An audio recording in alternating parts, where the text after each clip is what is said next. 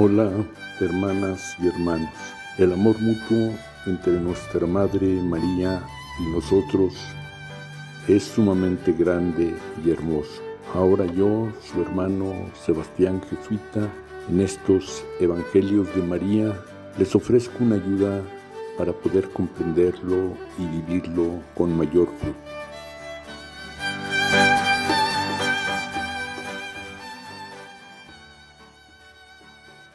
Hace un mes, motivados por la intención propuesta por el Papa Francisco para orar a fin de eliminar la violencia contra las mujeres, vimos este tema a la luz de la palabra de Jesús y del amor de nuestra Madre María. Ahora, con ocasión del Día Internacional de la Mujer, lo profundizamos al considerar la misma dignidad personal de mujeres y varones. Esa es la enseñanza original de los dos relatos de la creación en los dos primeros capítulos del Génesis, pero estaba muy oscurecida en la práctica por la cultura machista del pueblo de Israel.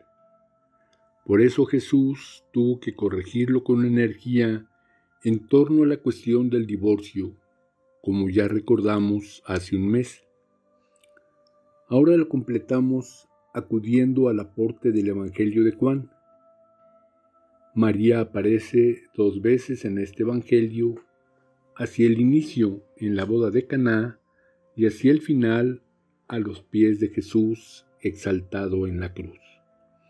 Y en ambas ocasiones el nombre que Jesús le da es el de mujer, como indicando que María es la nueva Eva, que lo acompaña a él, nuevo Adán, en la obra de la redención y recreación que Dios está realizando.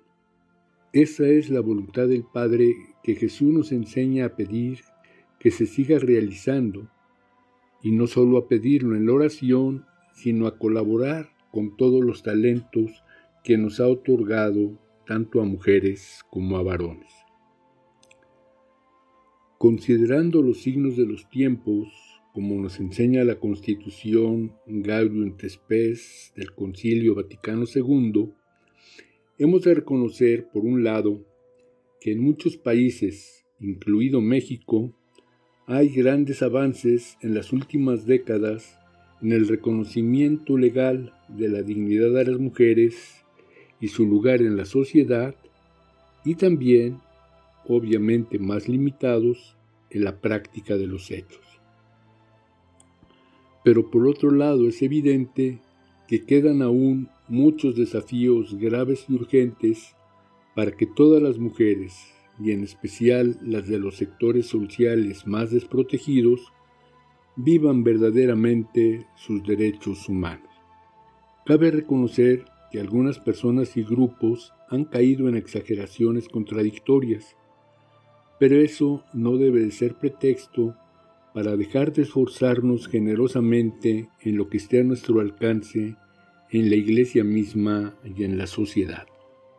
Tanto la enseñanza de Jesús en los Evangelios como un auténtico amor a nuestra Madre María, que no se encierra nada más en prácticas de devoción, sino que se complementa proyectando ese amor en los diversos ámbitos de nuestro vivir, han de impulsarnos a colaborar con todas las mujeres mismas y los varones y las organizaciones que construyen caminos justos para lograr también este aspecto importante de la voluntad de Dios. Las costumbres tienen un peso grande en nuestra vida.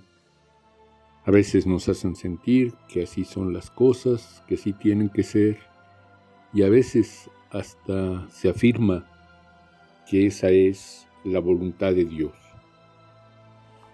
Pero el Evangelio nos muestra muchos casos en los cuales Jesús nos aclara que hay costumbres buenas, verdaderamente conformes a lo que Dios quiere, pero hay otras costumbres que se oponen completamente a esa voluntad amorosa de Dios y así repetidas veces reclama a los fariseos que ellos le hacen más caso a sus leyes y a sus costumbres que a lo que verdaderamente Dios quiere.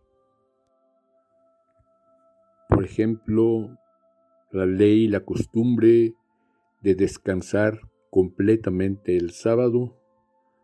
Jesús trabaja en sábado, hace curaciones en sábado, permite que sus discípulos recojan trigo en sábado y afirma no está hecho el ser humano para someterse al sábado, sino que el sábado está en función del amor, de la vida del ser humano.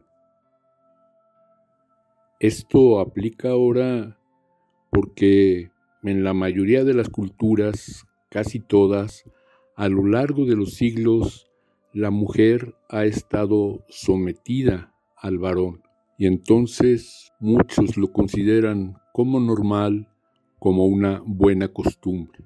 Pero hace poco más de un siglo, mujeres con viva conciencia, que podríamos decir profética, auténtica, comenzaron a levantar la voz y a organizarse para exigir e ir llevando adelante cambios en esa manera de pensar, en las leyes, en las costumbres.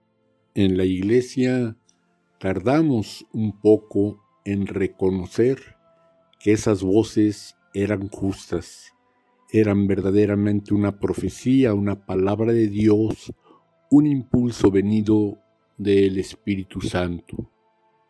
En efecto, ese Espíritu Santo de Jesús, que fue enviado por Dios para traer buenas noticias a los pobres, la liberación a los oprimidos, a los afligidos, el consuelo, emancipar a los esclavos y realizar el año de gracia del Señor, está presente en la voz de estas mujeres. Así lo reconoce de una manera especial el documento del Papa Juan Pablo Mulieris Dignitatem, la dignidad de la mujer.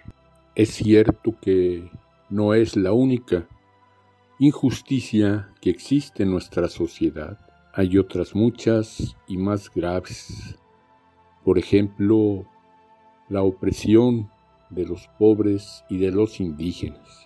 Es mucho más favorable y llevadera la situación de una mujer rica que de un varón pobre o indígena. Pero cabe reconocer que en las diferentes culturas y estratos sociales la posición de las mujeres de esos estratos es mucho más injusta esclavizante que la de los varones. Y frente a esa realidad, tanto la palabra de Jesús, como ya hemos visto, el amor de nuestra Madre María y la palabra más actual de los papas, tanto de el Papa Juan Pablo II, Benedicto, como en la actualidad Francisco, nos invitan a corregir todas esas injusticias que aún padecen la mayoría de las mujeres. Y en particular, dentro de la iglesia es llamativo ese contraste entre la grande veneración que tenemos a nuestra Madre María con sus múltiples nombres y las discriminaciones, los malos tratos que tienen que soportar la mayoría de sus hijas. A veces hasta daría la impresión de que la mayoría de las mujeres tienen que consolarse porque una de ellas, María, es bendita entre las mujeres. Pero una comprensión correcta, de acuerdo a la enseñanza de Jesús, del verdadero amor a nuestra Madre María tiene que impulsarnos tanto a mujeres como a varones en grupos dentro de la iglesia con esa motivación expresa a corregir todo eso y a colaborar con todas las personas y agrupaciones que buscan una verdadera liberación integral, amorosa de todas las mujeres. Y en el Espíritu de Jesús, que claramente nos dice con su palabra y con sus ejemplos, que no vino para ser servido, sino para servir y entregar su vida para salvarnos a todos, nos, haya, nos haga sentir que todos estos avances en la dignidad y en la participación de la mujer no son un menoscabo para los varones, sino una verdadera liberación amorosa para todos y para todas.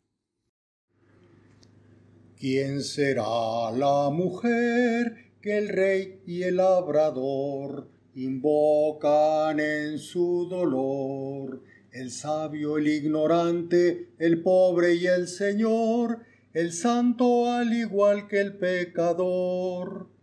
María es esa mujer que muy de cerca Jesús acompañó para ayudar a rehacer de todas las mujeres el honor.